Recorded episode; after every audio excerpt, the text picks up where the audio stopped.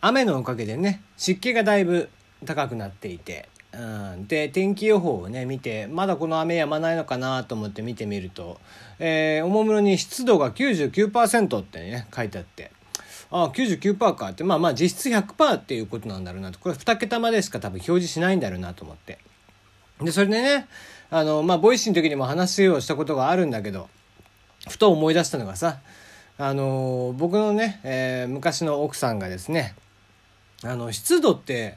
100%になったら水の中なのかなっていうね、えー、どうしたって思いながら あの中学生の知識です話をするんですよね。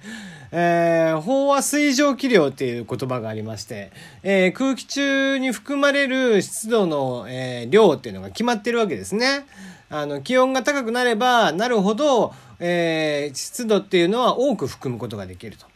だから、例えば湿度が、えー、同じ20%でも気温が5度の時と、気温が25度の時とでは、あの、空気中に含まれているその量というのは全然違うわけですよ。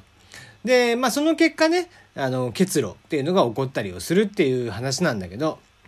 まあだから湿度100%っていうのは非常にこう結露しやすい状況ではあるということなんだけど、まああの、それだけ湿度が高いってことなんだけどね。あくまで、あの、水の中じゃないんだよね。えー、お前は生きてて今まで朝起きて水の中だったことがあるのかっていうね、えー、びっくりした思い、思いをしたのをふと思い出しましたよね。はい。えー、じゃあ今日も行きましょう。テリーのよもやますぎる部屋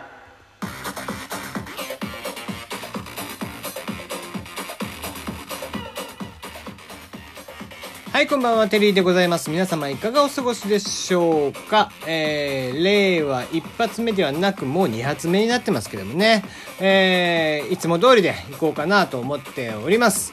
えー、メールの方募集しております。メール、質問、感想、応援、ふつおた、恋バナ、ご相談、愚痴、何でも結構です。えー、感想とかをね、もらえると、えー、非常にありがたいです。やっぱりね、あの喋ってて、まあ、ラジオっぽいことが本当はしたいんでね、あのメールとかをもらったら、それも読んで、えー、レスポンスをしていきたいなと思っているんですけども、まあ、これね、ボイシーの運営さんの時にも言っていたんですけどもさ、あの、運営さんとのお話の時にもね、やっぱりあのララジオトークそのものの作りとしてコメント機能がやっぱりないわけなんですよ。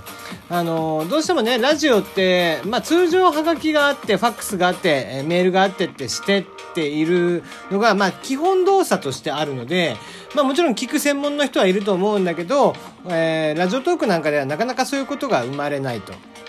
なので、えー、まあ、ボイシーというところでは、それは目に見える形でコメントというのがつくようになってるんだよね。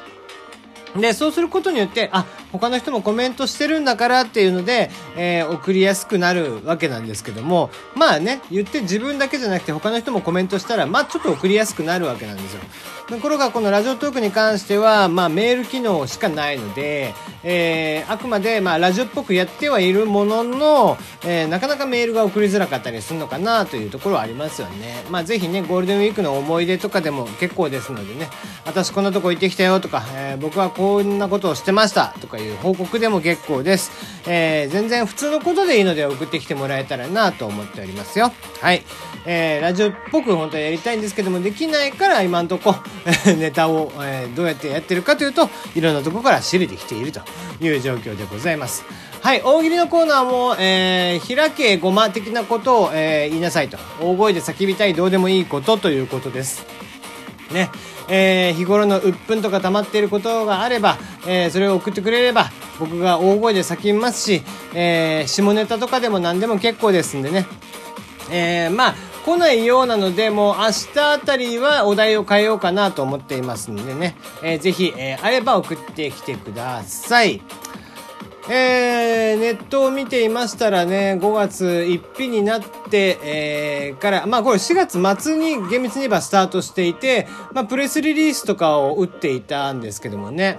えー、飯活がスタートということでね、えー、どういうことかと言いますと、食事を通じたマッチングサイト、飯活。ご飯に連れてってほしい女性と、女性と一緒に食事を楽しみたい男性を募集ということで、うーん、飯活ってまあまあね、新たに言葉を作って、え、やっていますが、やってることはデーティングですね。はい。で、じゃあこれアプリなのかなと思って見たらね、サイトなの。でまたサイトがアホほど古い作りをしていてびっくりしましたね、うん、これ完全な飯活サイトというよりはもう出会い系サイトですなと思いながら見てましたねうんまあ、2ちゃんの話題なんかにもなっていてあのちょっと取り上げられたりしてましたけど、まあ、これは流行んないね。びっくりするぐらいダセ。久々にこんなにダサい、えー、いつぐらいだろう？2008年ぐらい。2007年8年あたりのサイトの作りしてますよね。いやーダセえなと思って会社自体をねあの株式会社クラフトマンという会社もう名前出しますけどね。あ逆だった。クラフトマン株式会社だった。えー、そこの会社がね、まあなんか、わざわざプレスリリースを打ってまで始めるようなサービスなのかっつったら、そうでもなくて、えー、今更じゃねえかっていう感じなんだけど、で、サイトを見るとね、その、クラフトマンっていう会社のサイトを見ると、ドット .cc なんだよね。これあのドメインの部分で .jp もしくは .com じゃない会社って大体怪しいんでね .biz とかさ。.cc とか使使ってるところなんて往々にして怪しいんですよ、ね、なので、えー、まあ間違いなく使わない方がいいサイトではありますよね、うん、でまあまあそんなことはいいんですけどもまあサービスの内容はねえ女性は無料で男性は月額が3240円、えー、初月ですね。2ヶ月目以降は4320円ということでね。えー、こんなのでこのサイトの作りで誰が使いたくなるんだろうと思ったんですけども。まあまあそれはいいんですよ。それはいいんだけどこのさ新しいサービスにとか新しいこものもともと本当は既存であるものに対して新しい言葉を持ってくるのって俺あんま好きじゃなくて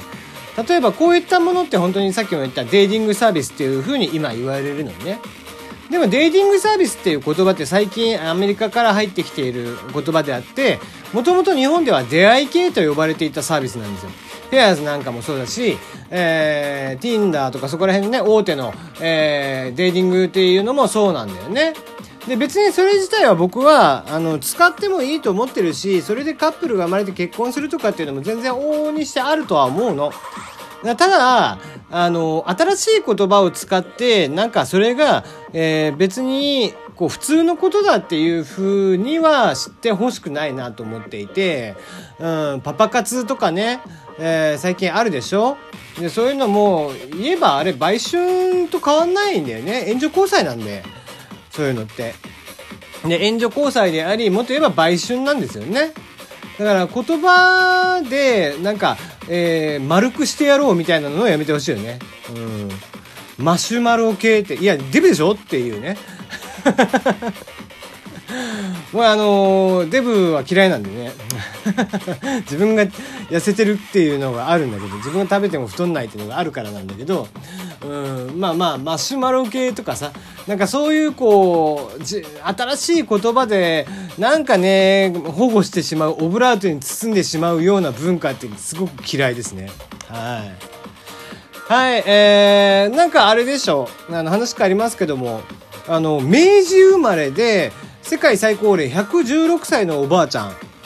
無事に令和をお迎えになられたということでおめでとうございますっていう感じだね。こういうのはちょっとめでたいよね。うん。まあ、まだね、だからそういった方々がいらっしゃるんでね、例えば、えー、M 表示っていうのがまだ消せないわけですよね。ね、あの、M, T, S, H、そして今度、えー、令和で R ですよね。うん。R1 とか、えー、H、えー、H28 とかね、えー、そういう風な書き方っていうのがまだまだ、えー、ね、その中で M っていうのがまだ使われているっていうね、えー、すごいなっていう感じがしますよね。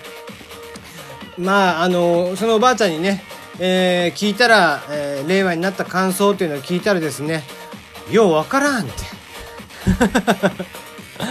おっしゃられているということでね、えー、まあまあもうおばあちゃんにとってはねね言語はこれ以上変わろうが何しようがっていうところなんでしょうけども。まあ言って僕らも多分もう一回来ますからね、うん、普通に生きてたらあと30年またしたら多分変わるんじゃないですか？きっと。ね、令和の次もやってくるわけですから。今の平成生まれ私は平成生まれだからとか思ってる子もそうよ。もう次またもう一回来るからねこれ。うん。ら僕らからするともう昭和生まれ昭和世代とかっていうのをずっと引きずってるわけなんだけども。ね。で私たちは令和世代だからもうちょっと古い人間だからって思うかもしれないけども、うん、全然もう一回30年後にもう一回時代は変わるんでね。まだまだあの決して、えー、僕らにとっては昭和生まれにとってはやっぱり平成生まれというのは新しい人たちなんですよね。とはいえやっぱり平成も30年ありましたからね。うん、まあ平成ね20、えー、年後半とか30年前半とかに生まれてる子っていうのはねやっぱりまだ、えー、一桁台だったりもしますしね。うんまあ本当にここからね、えー、どういう、時代になっていくのかなっていう気はしていますが。